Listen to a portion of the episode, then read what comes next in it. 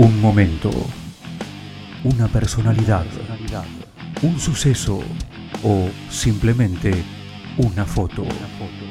Sangría, el espacio de una historia.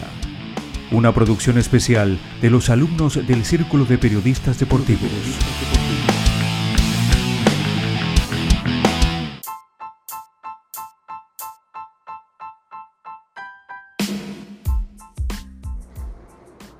Bienvenidos a todos a una nueva emisión de nuestro podcast. Hoy hablaremos sobre las pocas y malas instalaciones que tienen los clubes de barrio, una problemática a resolver. La producción está a cargo de Luis Eduardo Muñoz Soto, Florencia Soria, Hernán Carnabucci y Juan Ignacio Cobo, alumnos de tercero A, turno noche.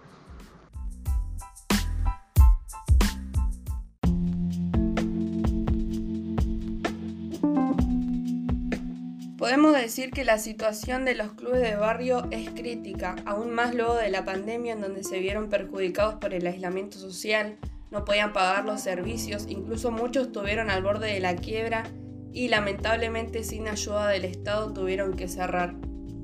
Es por esto que Santiago Maratea, uno de los influencers solidarios más reconocidos, recordemos que ayudó al incendio de Corrientes, recaudó dinero para que los atletas argentinos puedan viajar al sudamericano, juntó 2 millones para ayudar a una beba chaqueña que necesitaba comprar un medicamento muy caro y ahora decidió ayudar al Fútbol Club Ezeiza, iniciando una colecta millonaria que en principio llegó a juntar un millón y medio de pesos y al final recaudó aproximadamente 4 millones de pesos a punto de desaparecer, te diría. O sea, sueña con estar en la D. Pero más allá de eso, reciben 200 pibes. A muchos pibes que están en la calle o que están más bien en, el colegio y después no pueden estar en sus casas, van acá, entrenan, juegan. Y eso pasa mucho en Argentina. ¿Cuánta plata necesitaríamos para que este club tenga el alquiler de otro club donde puede entrenar, jugar, jugar de local y todo, un millón de pesos. Un millón y medio de pesos creo que era, nada más. Si juntamos tres millones de pesos podemos ayudar a dos clubes, así haciendo cuentas rápidas, ¿no? Puedes ayudar al club de Seiza y al club que tiene pica con el Seiza. El mayor problema de este club era que debían jugar siempre de visitantes ya que el terreno que tenían no cumplían con las condiciones de la liga para hacer las veces de local. Eh, también contaban con 12 pelotas para chicos de 20 categorías. En Argentina son más de 3.000 los clubes registrados que reciben apoyo del gobierno, aunque seguramente existen muchas más que al día de hoy no están enlistadas y por lo tanto no reciben ningún tipo de ayuda. El objetivo de Maratía es ayudar a los clubes que no se pueden mantener en pie por sí solos y que proyectan a ser más grandes, también expandir a otros clubes que se encuentran en la misma situación. En realidad, el fútbol en, Argentina, y es clarísimo la cantidad de clubes que hay, de barrio y todo, y eh, lo que representa. Entonces, más bien eso, entendí. Porque aparte a mí no me gusta el fútbol, ¿entendés? Pero a mí no me gusta el salto en Garrocha y llegamos a lo que hacen salto en Garrocha a Guayaquil, digo, no depende de lo que a mí me guste, ¿entendés? Sino de lo que representa. Para muchos representa mm, en Argentina como una salida a que te vean de otra manera, a que te vean importante, como que hay una importancia con los que juegan al fútbol, acá. Entonces, bueno, desde ese lado debe ser que convocan tantos, tantos pibitos, y ahí, bueno, la importancia de que estos clubes que nadie los apoya, pero te convocan 200 pibes en una semana.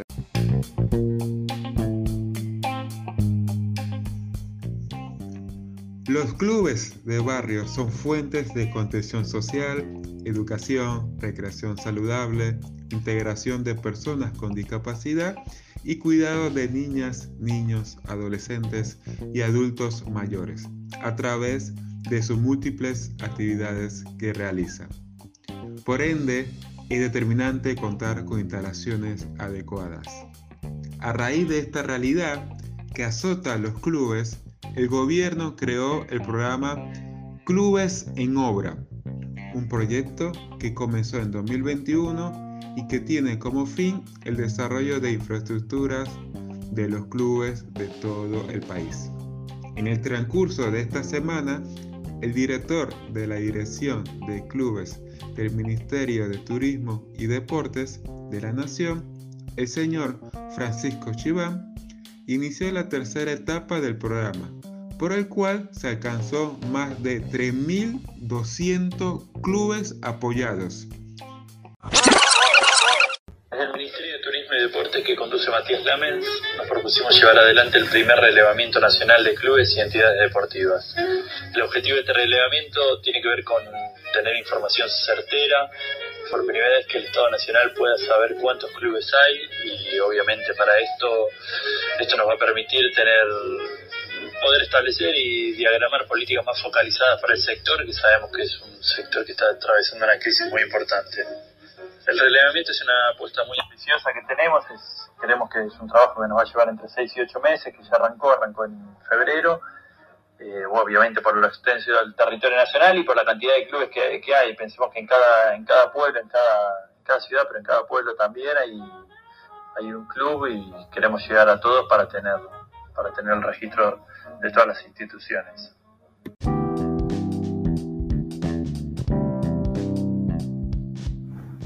Este equipo de periodistas inquietos no se conformó con las declaraciones del director Francisco Chiva. Más teniendo en cuenta la maratón solidaria para ayudar al Club de Sevilla que impulsó el influencer Santiago Maratea desde sus redes sociales. Es por ello que nos trasladamos con todo el equipo de producción hasta el Club Bernal, en la provincia de Buenos Aires, para hablar directamente con el vicepresidente Sergio Pomo. Él, además de ser directivo, es jugador activo del equipo senior de básquet a sus 44 años. Lo fuimos a entrevistar para entender si estas políticas de las cuales habla Francisco son efectivas. Cabe destacar además que el club se hizo conocido durante la pandemia con una iniciativa que fue muy original. A través de una rifa pusieron a la venta para todos sus socios cada uno de los tablones del parquet de la cancha de básquet. Con esta movida lograron vender todos los tablones del piso y así tener un piso de primer nivel.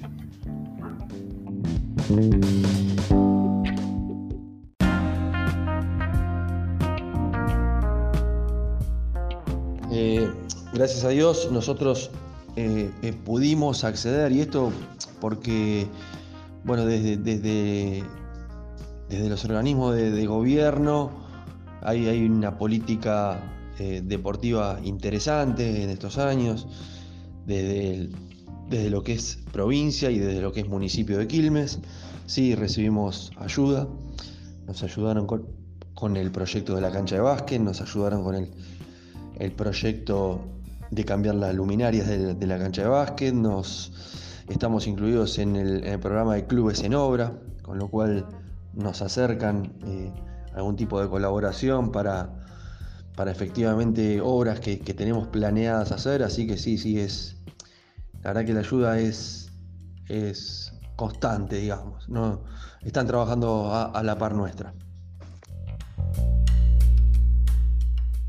Con la información presentada por todo el equipo periodístico conformado por Juan Cobos, Florencia Soria, Hernán Carnabucci y este servidor, Luis Muñoz Soto, más los testimonios escuchados en esta emisión, destacamos que el club es el barrio y que es clave que se desarrolle políticas públicas destinadas al apoyo económico y a la construcción, refacción e implementación de mejoras de la infraestructura deportiva para que los clubes puedan ejercer sus labores de contención, inclusión y generación de oportunidades en la sociedad.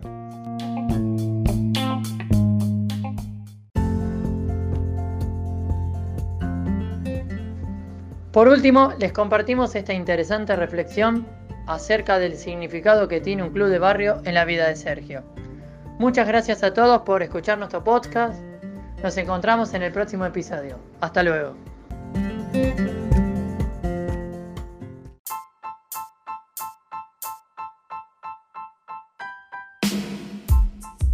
El club de barrio es, el eslabón entre la familia y, la comunidad, es el espacio eh, que tengo en mi cabeza para que mis chicos crezcan, crezcan de, manera sana, eh, los aleje un poco de lo que es el aislamiento de, estos nuevos tiempos. es el lugar donde aprenden a ganar y aprenden a perder con amigos y donde, donde aprenden un montón de valores que, que no tienen que ver con el tema de, la familia, sino que tienen que ver con, con, con temas sociales. Eh, en el club es el lugar donde eh, chicas y chicos de, cualquier extracto social, cuando se ponen una camiseta, eh, son exactamente iguales, forman parte de un mismo equipo. Y es donde ahí se, iguala todo.